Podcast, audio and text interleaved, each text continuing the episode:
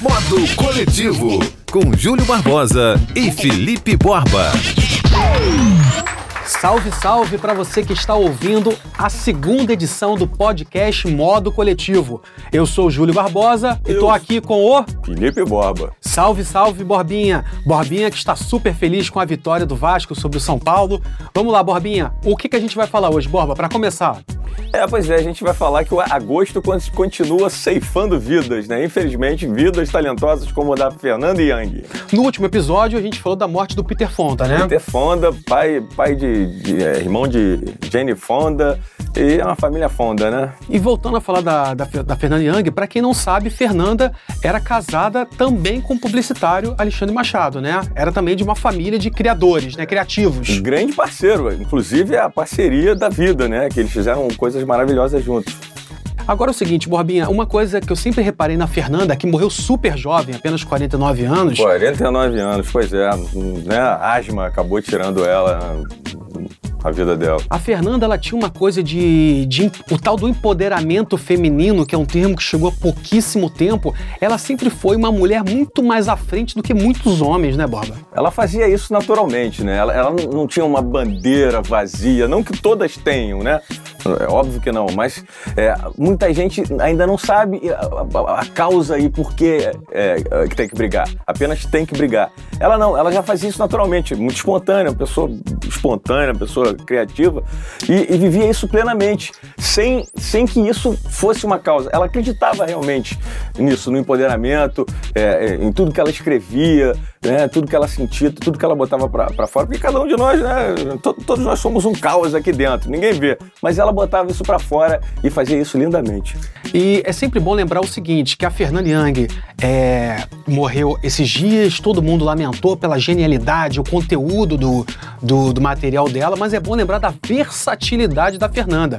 A Fernanda foi atriz, foi roteirista, tinha livros escritos. Apresentadora. Exatamente, porque é, às vezes a pessoa sabe fazer uma coisa muito bem. A Fernanda tinha um leque aberto, né? E até vi uma entrevista dela com o João Gordo, muito boa no, no, no YouTube, que ela falava que muita gente é, falava que ela chegou onde chegou, na TV Globo, lá nos normais, não sei o quê, porque era casada com um homem. Né? Você vê que o machismo é a coisa que existe no Brasil há, há muito tempo, né? Não, claro que não. Os normais, inclusive, você citou os normais, que foi o que catapultou. Não, não, não, não foi o, o que mostrou que ela tinha talento, mas catapultou ela porque mudou uma linguagem na TV aberta brasileira. Uma, uma linguagem, um, uh, o programa com Rui Avani, né? Discutindo suas DRs de uma maneira que ninguém nunca tinha mostrado antes na TV.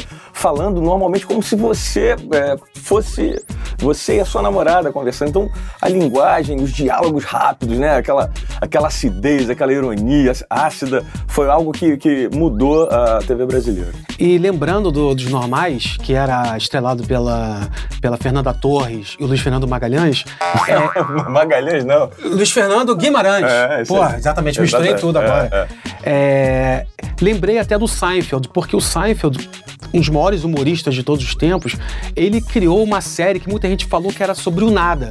E os normais era o cotidiano de um casal. Exatamente. Né? Era o dia a dia ali de dividir o mesmo banheiro, Exatamente. você briga com a pessoa e a pessoa não vai para casa, né? Tem que precisa resolver. Exatamente, e com todos os problemas ridículos que só a DR pode construir. Quem vê de fora vê que isso é ridículo, mas quem tá dentro realmente não vê. E é engraçado, sabe que, que ela, é, né, né, naquela época, 2009, a Playboy ainda era algo assim, né?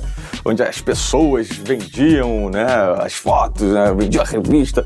E ela, ela posou na Playboy, né, com todo uh, o jeito dela de pensar, o feminismo. E ela fez uma lista na época das, dos 10 motivos dela ter posado na Playboy. Um deles é porque ela quis mesmo, outro por pura vingança, né? Para mostrar para os outros que ela podia. E, e ela também disse que ela ia ser a primeira coelhinha da Playboy a ter escrito oito romances. Olha que beleza. Cara, lamentável, cara. Apenas 49 anos, cara. Muito jovem. Vamos trocar o assunto, Borbinha? Vamos nessa. E agora vamos falar de Vamos falar de sustentabilidade. É, parece uma coisa chata, né? Que, que tem sempre alguém chato para falar sustentabilidade, mas o, é, o, negócio não é pura e simplesmente sustentabilidade. Tem alguns elementos que vão sumir da face da Terra de verdade e talvez nem adiante mais a gente fazer alguma coisa. Por exemplo, é, como areia. Areia, sabia que areia a gente está gastando de uma forma que é impossível ser é, o, a natureza repor porque a gente usa areia é um dos materiais mais usados no mundo, para tudo, tudo que você imagina usa areia. E, e, e, o ser humano, aí você pensa, ah, pô, praia, praia tem areia pra cacete, tem deserto pra caramba. Mas só que não tá dando vazão. A gente constrói muita coisa com areia. Isso tá indo pro espaço, tá acabando. Falando no espaço, sabe o que, que tá indo embora também? O espaço que a gente tem na órbita da Terra. Aquele espaço bonito que você vê que tem alguns satélites flutuando, mas não tem mais alguns, tem lixo é, espacial demais ali. Tem sucata, é, são satélites que não são mais usados, que chocam um com o outro, espalham um montão de coisa. Qualquer dia tá caindo alguma coisa aqui, tipo ferramenta em cima de carro, essas coisas. Ou seja, tá acontecendo lá em cima o que já acontece é. no oceano, né? Exatamente. A gente, né, nós, seres humanos, não estamos satisfeitos em acabar com o planeta, a gente vai acabar com o espaço também. Isso é muito complicado. Outra coisa, né, que está que, que tá acabando, por incrível que pareça, a gente tira das profundezas né, da Terra, é o gás hélio. O gás hélio não serve só pra gente ficar com essa, essa vozinha assim, não. Tá vendo essa vozinha engraçada que a gente faz? Não serve pra ficar assim, não. Ele serve para muita coisa, inclusive para equipamentos hospitalares é, de última geração que, que, que ajudam na, na identificação do, do, do câncer. É, assim, é impressionante. Isso deve acabar nos últimos. A gente só deve ter gás hélio agora nos próximos 50 anos. Outro dia eu vi um meme, Borba, muito triste, antes que você continue com a sua lista, que o meme dizia o seguinte: que muita coisa que a gente não dá valor hoje em dia, uhum. como a árvore da esquina, uhum. como o oceano, quando isso tudo acabar, a gente vai reparar. Quando eu falo a gente, a gente não vai estar mais aqui, né? As próximas gerações, uhum. é, o ser humano vai reparar que não dá para comprar tudo que se você não preservar certas coisas, não adianta dinheiro, dinheiro, é, dinheiro. É o que dizem, né? Quando isso tudo acabar, não vai dar para comer dinheiro temperado com cebola, até porque nem cebola vai existir. Outra coisa, falando em comida, meu o Deus quê? do céu. É um negócio que, porra, a maioria das pessoas no mundo é, assim, tem verdadeira paixão. A banana. Você acredita que a banana pode acabar? Pois é, a, a, a banana pode acabar por causa do mal do, do Panamá que é um fungo que dá na banana, que é uma, um tipo de banana Cavendish que eles é, é, criaram, né, e, e, e que que eles usam mais né, para plantar e uh, para o consumo, hum. e esse, esse tipo que eles já criaram é substituindo um outro que nos anos 50 é, foi quase extinguido por causa desse, desse fungo também. Então, se a gente. É, parece besteira, mas se a gente não prestar atenção nas coisas que a gente está exterminando, a gente não vai ter mais nada para ver. Banana, já pensou você não ter banana?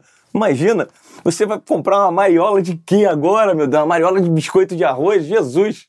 É isso é uma coisa muito preocupante, porque tem gente que não gosta de comer banana, não gosta de comer maçã, é um direito de cada um, né? Se você puder escolher o que, que você vai comer. Você... Só precisa lembrar, Borba, o seguinte: uhum. tem gente em certas regiões do planeta que consegue comer uma banana, que banana acaba sendo um luxo para a pessoa. E é nutritiva sobrevivência, né? Exatamente.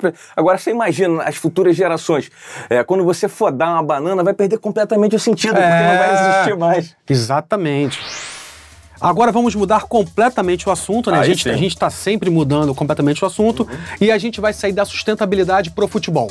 É... Na semana passada, o Vasco, o seu Vasco, melhor dizendo, né, ganhou do São Paulo em São Januário e apesar da superação do Vasco, né, o time do São Paulo muito mais caro, com Daniel Alves, com o Juan Fran, um, uma cena que chamou muita atenção foi o seguinte: o Daronco, aquele juiz fortão, né, virou para a torcida do Vasco e já estava ali na posição do, do Luxemburgo, que aliás está fazendo uma bela recuperação no Vasco, e chamou atenção para o estádio lotado de São Januário, né? O Vasco está numa arrancada muito boa, saindo lá de baixo, e chamou atenção para certos cantos homofóbicos, né, Borba? E uma coisa que me chama atenção é o seguinte: você que, que está educando o pequenino João, é, eu acho que não adianta a gente querer é, que o futebol eduque a sociedade, porque eu acho que é exatamente o contrário. É. Eu acho que a gente tem que botar a educação lá fora para que essa educação chegue na, na arquibancada. O que, que você acha? É, é, é, complexo, né? Eu tava, assim,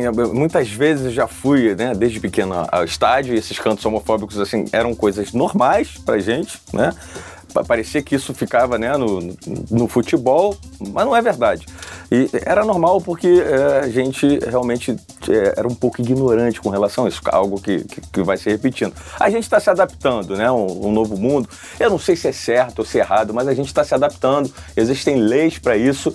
E realmente eu confesso que eu estava lá e quando começaram a cantar, assim depois de tudo que a gente vem vendo, eu me senti constrangido. Uhum. Eu, assim, não, não, cabe mais isso. Uhum. Realmente eu sinto que não cabe. Eu não estou dizendo se é certo ou errado, se tem que tirar ou não. O que eu estou dizendo é que, de verdade, com a mudança do mundo, isso está tá constrangendo as pessoas. Eu estou me sentindo constrangido. Eu assim, eu não sou homossexual, assim, mas fiquei constrangido porque eu sei que talvez alguém possa se sentir ofendido de alguma forma. Eu, eu não sei exatamente né, de que forma ou não, mas é, se você usar isso de forma pejorativa, alguém vai se sentir ofendido. E o engraçado é que eh, nem todo mundo à volta conseguia cantar isso também, uhum. e as pessoas uhum. pediam para parar uhum. antes mesmo de serem alertados. Depois que foram alertados, as pessoas pararam, e eu acho que é assim que vai funcionar, né, é, de, de certa forma. Você só passou a usar o cinto cinto de segurança quando você foi obrigado, quando doeu no bolso. Uhum. Isso, né? Já que a gente não consegue educar antes, a gente tem que remediar e fazer as pessoas pensarem. Infelizmente, vai ser assim. Agora, uma coisa que me chamou a atenção nisso tudo, Borba, é que o ponto de partida foi o juiz, que é um cara que tá lá sendo xingado pelos 22 jogadores. É, é. Uma pressão enorme. Ah ele parou, foi lá na, na, em direção ao Luxemburgo. Eu nunca tinha visto isso. Um juiz tomar essa atitude. E, Borba, a gente tem que pensar o seguinte: ah, o WhatsApp muda toda hora, o Instagram muda toda hora, é, a tecnologia tá aí jogando. O, o, o, que, a realidade de hoje, amanhã já não vai existir mais. Eu acho que a nossa linguagem, nós que somos de comunicação, uhum. jornalistas, radialistas, a nossa linguagem, cara, ela precisa ser atualizada. É, é... Sabe? Não, não dá para ficar com essa coisa. Ah, mas hoje em dia eu não posso chamar ninguém é, de não sei o que, não sei o que. Verdade. Amigo, não dá mais. Agora, Tem certas coisas que não dá. Você sabe que, assim, só para terminar esse assunto, que coisa engraçada. É, por exemplo, você. É, é, o coro foi é, viado, time de viado. Aí é, você está ofendendo a quem? Por que, que, ser time de viado é uma coisa ruim? É, é uma coisa louca se você parar para pensar. É, é, é, complicado. Então a gente tem que né, aprender né, com, com, os erros e tentar entender quem está magoando quem, o que está sendo ofendido.